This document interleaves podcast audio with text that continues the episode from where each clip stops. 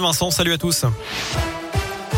Et à la une de l'actu, le président ukrainien demande que la Russie soit tenue responsable pour crimes de guerre. C'est après l'onde de choc provoquée par la découverte de nombreux cadavres dans la ville de Boutcha. Volodymyr Zelensky s'est exprimé cet après-midi en visioconférence au Conseil de sécurité de l'ONU. De son côté, eh bien, le représentant permanent de la Russie aux Nations Unies conteste les accusations ukrainiennes. Et puis le parquet antiterroriste français annonce l'ouverture de trois nouvelles enquêtes justement pour crimes de guerre.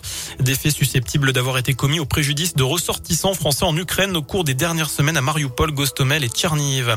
Dans la région, ce drame, dans l'Ain, une mère et son fils ont été retrouvés morts, poignardés dans leur maison de Saint-Jean de Gonville. Les deux corps ont été découverts par le père de famille. Selon le progrès, une autopsie doit être effectuée ce mardi. Le fils serait atteint de problèmes psychologiques. Plus d'infos sur radioscoop.com. J-5 avant le premier tour de la présidentielle. Jean-Luc Mélenchon tient son dernier grand meeting, allié les simultanément dans 11 autres villes grâce à des hologrammes.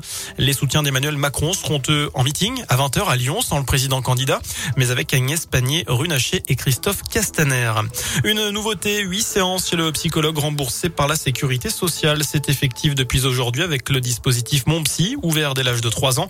Pour en bénéficier, il faut une prescription d'un médecin traitant et prendre rendez-vous avec l'un des psychologues partenaires. La liste est disponible sur la plateforme Mon Psy et il faudra faire l'avance. 40 euros pour la première séance, 30 euros les suivantes. Vous serez ensuite remboursé par la Sécu et votre mutuelle.